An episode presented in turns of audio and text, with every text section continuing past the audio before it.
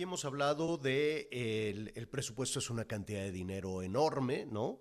Hay algunas contradicciones entre el presupuesto de ingresos y el de egresos. Ingresos es cuánto dinero y de dónde obtendrá eh, dinero el gobierno federal para los proyectos para, y, cómo va a administrar ese dinero. Entonces hay por ahí un desfase de 5.5 billones, 5.5 millones de millones a 6.4, por decirlo de alguna manera, millones de billones.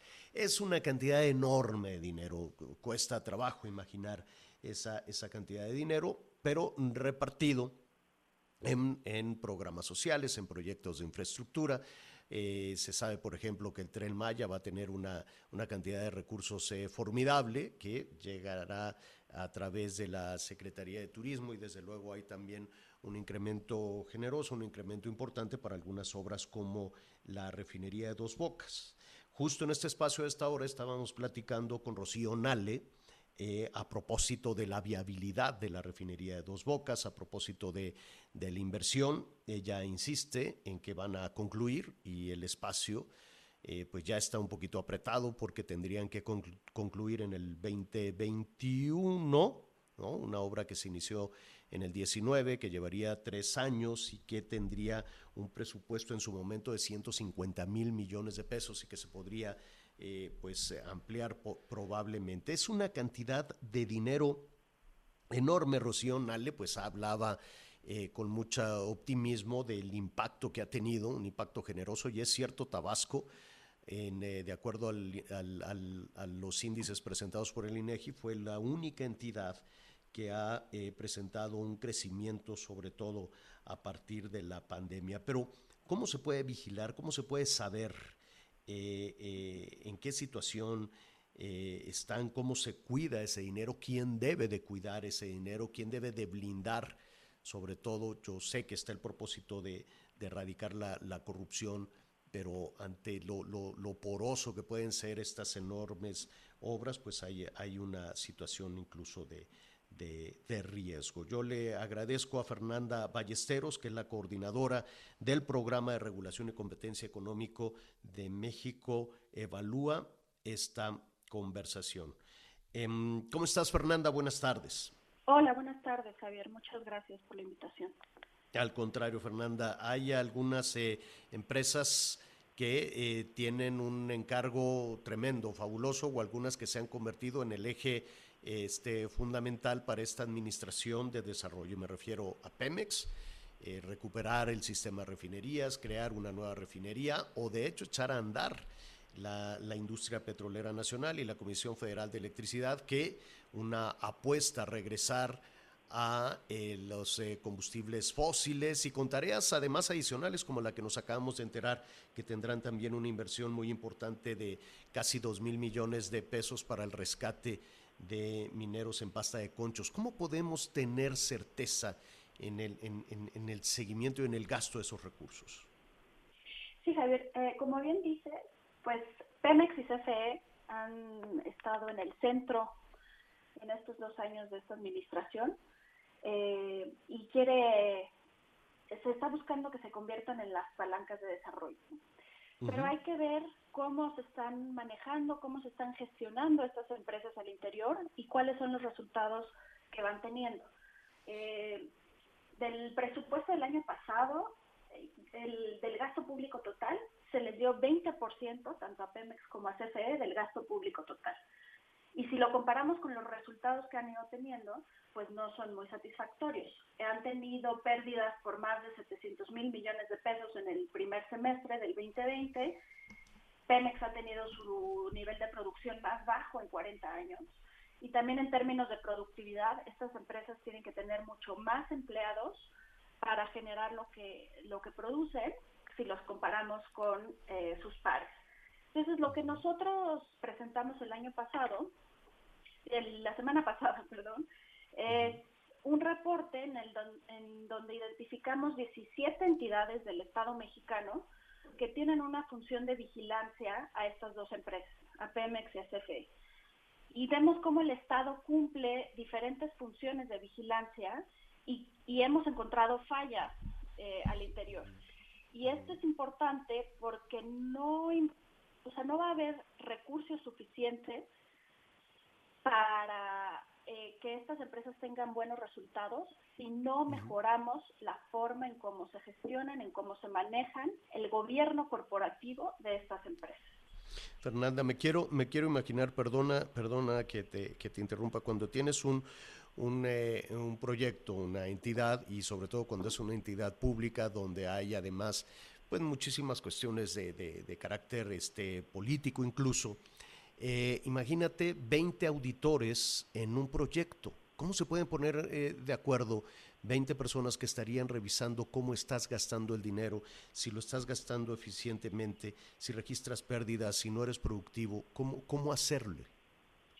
Sí, es, es muy complicado y hemos visto cómo eh, a partir de la reforma energética hubo un régimen especial para estas dos empresas, ¿no? para Pemex y para CFE, en donde eh, se, se, dio un paso atrás en, en, muchos ámbitos que revisaba anteriormente el Estado y que el, el, Estado revisa respecto del resto de las empresas paraestatales, y en el caso de Pemex y CFE no.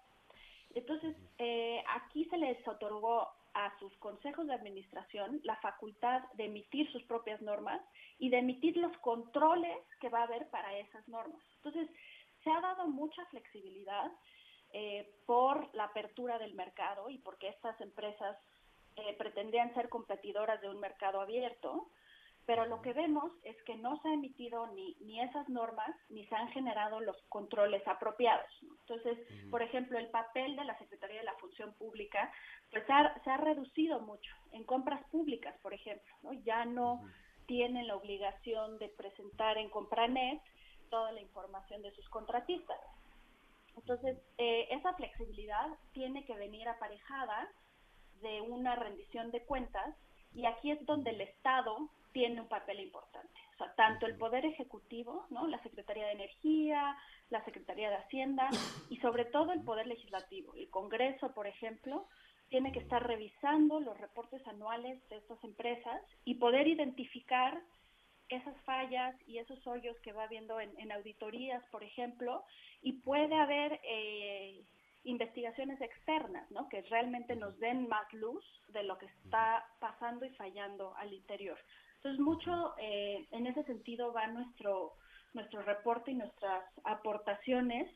Eh, hacemos propuestas que lo que buscan es ayudar a construir un Estado más responsable en el control de sus empresas. Al final, Fernanda, ¿quién escucha, quién, quién, ha escuchado estas propuestas de, de, de México Evalúa? o quién debería estar eh, eh, escuchando esto, porque de pronto parece que se va tensando eh, la, la, posición y que en lugar de, presentarse con una propuesta constructiva para generar eh, mayor productividad y para tener una mejor administración, parece como un insulto, ¿no? O, se tomaría en ocasiones así. Eh, no lo creo, Javier. Em, desde el, hace dos años estamos trabajando esta agenda de, mejoras en el gobierno corporativo. El año pasado. Es decir, sí los atienden. Sí, eh, ya hemos estado, por ejemplo, con Pemex. El año pasado hicimos un, índice de transparencia corporativa y damos propuestas de cómo mejorar la difusión de, información por parte de las empresas. Y en, Pemex nos han recibido ya más, más de una ocasión y están muy interesados en incorporar estas mejoras de difusión de la información para generar confianza en lo que están haciendo, para rendir cuentas. Entonces, sí hay, por supuesto, diferencias en, los eh, pues en, los tomadores de decisiones, pero yo creo que somos muy propositivos y también eh, en la como parte damos propuestas que sí sí pueden ser bien recibidas, ¿no? Eh, no estamos hablando de una privatización de las empresas, no estamos generando propuestas que se pueden considerar en la agenda legislativa por ejemplo, que, que Morena ya señaló varias, varios intereses en, en, revisar la reforma energética, que creemos que hay áreas de oportunidad y formas en cómo podemos eh, entrar en esa discusión. Y, por ejemplo, este, este que es el, el, papel del Estado como dueño de estas empresas, creemos que es, es, está en el interés de, todos, ¿no? Entonces creo que sí estamos haciendo propuestas factibles. Claro. Y estamos buscando también mejoras, por ejemplo, en órganos reguladores, que ya hemos tenido también discusiones con ellas. Formamos parte de, mesas de trabajo que hay con sociedad civil. Pues qué, buena, qué buena noticia.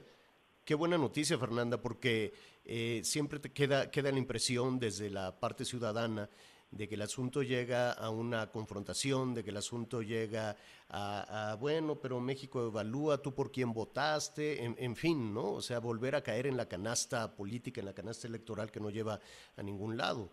Si se escucha, si se atiende el trabajo, el análisis de todo esto, a final de cuentas a todos nos serviría llevando esta situación macro a una situación cotidiana, pues imagínate una, una persona que tenga por ahí una empresa y que alguien le diga, oye, estás gastando mal por aquí, así puedes llegar a tu meta, eh, por aquí te están robando, por acá puedes tener un mejor proveedor, en fin, yo creo que, que todo eso, a final de cuentas, lo que queremos es que si esa es eh, la apuesta, si, la, si los ejes en los cuales están apostando eh, reciben esa, esa aportación, y se cumple y se tiene menos pérdidas, una mayor productividad y se cierra la puerta a la corrupción, pues es un gana-gana. Por supuesto, ese es, ese es nuestro objetivo final, ¿no? Poder tener un impacto para mejorar estas, estas instituciones que, como dices, no tiene que ver con el gobierno que esté al frente, ¿no? Son parte del Estado y nosotros hemos hecho las críticas desde que se conformaron como empresas productivas del Estado, entonces lo que implica todo el sexenio anterior y, lo que va de este sexenio. Y hemos eh, dado propuestas de cómo cerrar esas brechas y mejorar en cosas concretas y que han sido escuchadas por, por los que han tenido mayor apertura, ¿no? Que, lo cual es, es, muy importante también, como decía. Qué bueno, eso, eso está muy, muy interesante. Finalmente, Fernanda, y además de agradecerte esta, esta comunicación, aquí estamos hablando de la vigilancia, ¿no? De, de, de que se debería ajustar el, el, trabajo de quienes están de alguna manera eh, pues involucrados en que el asunto opere, pero este, para concluir, la, la, salud financiera eh, y la, salud en su, en su estrategia interna, estas dos grandes eh, empresas, Comisión Federal, Petróleos Mexicanos, ¿cómo la evalúan? ¿Es buena? ¿Es mala? O sea, nuestra intención de, ver eh, a quienes están vigilando es precisamente porque creemos que al interior hay cosas que no están funcionando, ¿no? Entonces, como cualquier eh, en cualquier empresa, cuando hay un problema de fondo, eh, el dueño es el que tiene que dar un paso al frente y ver por qué no están funcionando las cosas. Pero esta función del Estado se mezcla muchas veces. Entonces, por ejemplo, en el, en el ejercicio de dos bocas, ¿no? Y, y, escuchaba ahorita a la secretaria hablando del impacto que ha tenido en, en la economía de Tabasco. Pues eso no está en el mejor interés de Pemex, ¿no? O sea, podrá haber eh, formas en cómo se puede impulsar la economía local de otras formas. Pero la rentabilidad para las empresas, por eso existe un consejo de administración en donde las decisiones de qué actividades tomar tendrían que estar sujetas a su rentabilidad y viabilidad financiera, ¿no? porque además así lo mandata la Constitución. Entonces, me parece que en este papel del Estado como vigilante y como también eh, interesado en el desarrollo económico, se tienen que marcar las líneas para que pueda haber el orden que se requiere para la viabilidad de las empresas. Y mencionaste solo a la Secretaría de la Función Pública. ¿Esa es la, principal eh, eh, responsable de la buena operación o hay otras?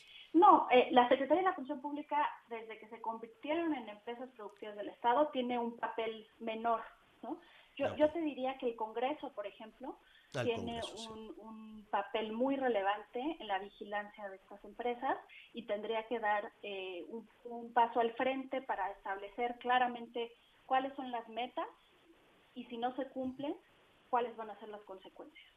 Perfecto. Muy bien, pues eh, te agradecemos, eh, te agradecemos muchísimo y estaremos Fernanda, Fernanda Ballesteros eh, coordinadora del programa de regulación y competencia económica de México Evalúa, muy, muy pendiente de, del análisis, del análisis que están haciendo de, pues mira, a final de cuentas, pues es dinero ciudadano que se tiene que administrar y gastar muy bien. Muchísimas gracias, Fernanda. Muchas gracias a ustedes por el espacio. Mm, gracias, hasta luego. Vamos a una pausa y volvemos. Sigue con nosotros. Volvemos con más noticias. Antes que los demás.